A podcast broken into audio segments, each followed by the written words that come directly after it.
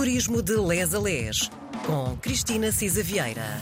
Dia de recebemos na RDP Internacional uma amiga que é provavelmente a mais eh, talentosa e a mais conhecedora do fenómeno do turismo em Portugal, Cristina Cisa Vieira. Cristina, bem-vinda à tarde da RDP Internacional. Está ainda em rescaldo do seu Natal. Hum, comeu muito de esta quadra? Olá, bom dia a todos. Tentei não comer, mas eu sou muito golosa. Hum. E de facto gosto muito dos doces portugueses e dos fritos e todas as coisas que fazem imensamente mal. Uh, mas pronto, tentei controlar-me, mas enfim, também penso, é uma vez por ano. Sim. Bom, uh, aquilo que se aproxima é um novo ano, uh, muitas festas espalhadas por esse país afora, mas provavelmente, se calhar, íamos hoje olhar um bocadinho para aquilo que será o balanço do ano do ponto de vista do turismo em Portugal, tentando perceber consigo para já, como é que correu este ano? Voltámos aos números depois da pandemia? Ora bem, uh, embora seja ainda um pedacinho cedo, porque o nosso inquérito que nos permite fazer assim, medir mais o pulso à hotelaria especificamente, não estamos a falar dos dados do Instituto Nacional de Estatística ou do Banco de Portugal, é mais um zoom à nossa indústria, vista por dentro pela própria indústria. Taxa de ocupação, preço médio, uh, rendimento por quarto uh, disponível, dias da estada, quais os principais mercados, quais os principais canais de venda, portanto, se é booking, se já estamos a atravessar o direto, uh, se é ainda as vendas diretas, etc. Este inquérito mais específico à indústria uh, ainda não está uh, concluído e quando tivermos uma amostra mais específica, acho que valia a pena falar um bocadinho neste inquérito, nestes resultados específicos da hotelaria. Sim. Agora, como o Miguel dizia, a pergunta do milhão era esta: era se em 2023 já teríamos atingido os resultados de 2019, que tinham sido reportados como o melhor ano turístico de sempre.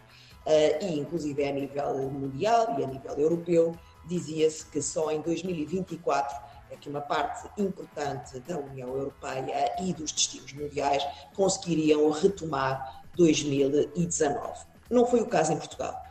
Eh, nós atingimos antes os resultados de 2019, ultrapassámos os resultados com algumas assimetrias regionais, com alguma uh, quebra relativa durante o verão, por exemplo, como vocês todos ouviram, da taxa de ocupação no Algarve, mas no balanço final do ano, o que se estima é que tínhamos atingido, aliás, ultrapassado todos os indicadores de 2019 e inclusive os de 2022.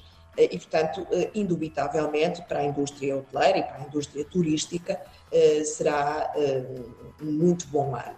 Tivemos, como sabemos, que acomodar o aumento da inflação que, e os reflexos fortíssimos do aumento da energia e das interrupções das cadeias de abastecimento, e, portanto, os preços também subiram pelo efeito desse acomodar desses impactos diretos na operação. Tivemos, felizmente, uma subida de salários ah, e estimo que irá continuar a, a subir, assim aumentam também os preços de venda, porque a única maneira de aumentar os salários é de facto também aumentar preços, e tivemos resultados muito, muito bons, por exemplo, o Porto atingiu os 15 milhões de passageiros embarcados pela primeira vez, é extraordinário, sendo embora metade de Lisboa, mais de metade, eh, menos de metade de Lisboa, como sabem, no aeroporto de Lisboa tem realmente a sua capacidade. Eu já nem sei o que é que é dizer. se esticava ao limite, se ultrapassava, se rebentando as escalas todas. Ainda bem que fala é nisso, Cristina, deixa-me deixa lançar uma acha para a fogueira. Se bem Bora que, lá. do ponto de vista do marketing, a passagem do Papa em Portugal ainda é cedo para aferirmos até que ponto é que terá tido benefícios para no fundo, a marca Portugal. Mas uma coisa é certa: quando alguém vem a Portugal e tem que passar pelo aeroporto da Portela, se calhar aquela imagem que regressa é de um país do terceiro mundo. Não sei se concorda comigo.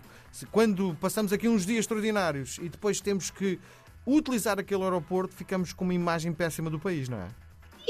Talvez não seja tão fatalista. De terceiro mundo, eu acho que nós vivemos tanto nesta bolha do primeiro que nos esquecemos do que é que é às vezes o resto do mundo. Portanto, acho que eh, eh, importante, apesar de tudo, pegando nisso do, do, do, que o Miguel diz, é compararmos com destinos concorrentes com o nosso, não é? Ou seja, do terceiro mundo não seremos, seguramente, mas há uns destinos que concorrem connosco e, obviamente, a nossa capacidade aeroportuária e a forma como nós recebemos uh, os passageiros e os devolvemos à sua procedência é marcante. E aí concordo consigo, estamos, comparamos muito mal com os aeroportos dos principais destinos europeus e, mundiais, eh, em cujo, digamos, nível nós queremos, divisão, queremos estar. Uh, aí concordo consigo, comparamos muito mal. Uh, o aeroporto estica por todos os lados, isto, isto realmente é muito português. Na Jornada Mundial da Juventude, em que mais uma vez demonstramos a nossa capacidade de, eu não sei como é que a gente diz, oh Miguel, improvisar, acolher, multiplicarmos, etc. Eh, curiosamente, o aeroporto, eh, curiosamente, enfim, eh, funcionou bem, não tivemos muito atrito e stress e relações ali abrasivas depois nos passageiros. Eu acho que é um bocadinho este last minute também português de conseguirmos, enfim, dimensionarmos para responder a uma pressão imensa, uh, mas no cotidiano as coisas são uh, muitíssimo complicadas.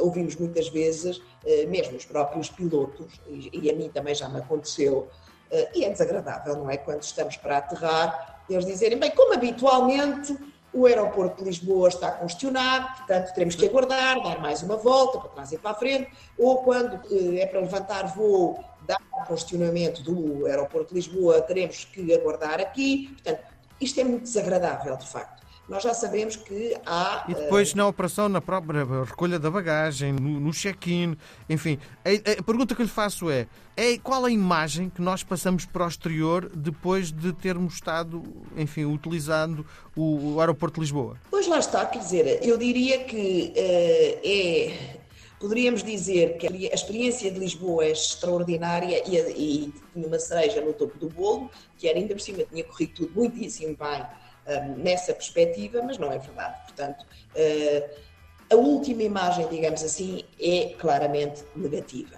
Agora também lhe digo, um, passeando aqui em Lisboa, neste mês luminoso que foi dezembro e no Natal, absolutamente extraordinário, eu diria que é tudo como as pessoas quiserem ver, um copo meio cheio e um copo meio vazio, não é? Sim, sim. é uma cidade que realmente esteve carregada de estrangeiros durante, durante o, o, Natal, como nós já temos dito, provando também que o Natal é onde o homem quiser, não só quando, mas onde, uh, e foi muito, muito a cidade estava lindíssima. Deixa-me uh, contar que eu, eu tenho uma, um, é uma rotina que eu faço todos os natais, antes uh, do almoço de Natal, acordo cedo e dou uma volta de bicicleta pela cidade.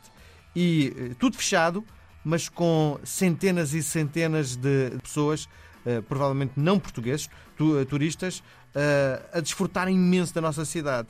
Sobretudo porque eu acho que eh, uma das coisas que, já que estamos a falar do, do ponto de vista do marketing, é nós somos muito seguros do ponto de vista, uh, uh, uhum. enquanto uh, no resto da Europa a situação não é segura, porque há violência, porque há terrorismo, em Portugal as pessoas sentem seguras. E isso eu acho que, do ponto de vista da, da venda da marca Portugal, é um, uma riqueza incrível. É sim, senhor. É de facto algo que temos que continuar a investir, não há segurança sem investimento, atenção, não é um valor que se diga, pá, pronto, não temos que fazer nada por isso, não é o caso. Há alguns pontos, às vezes, mas em qualquer cidade, não é? Há alguns pontos de atrito, mas a verdade é isso mesmo que o Miguel diz: é uma cidade onde se respira essa segurança.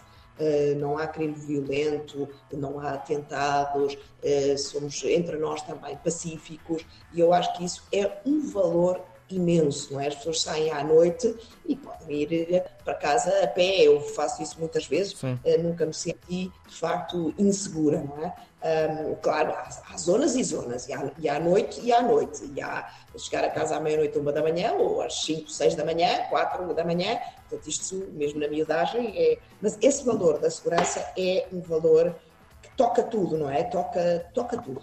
Sim. Bom, eh, já estamos com muito para além do nosso tempo normal.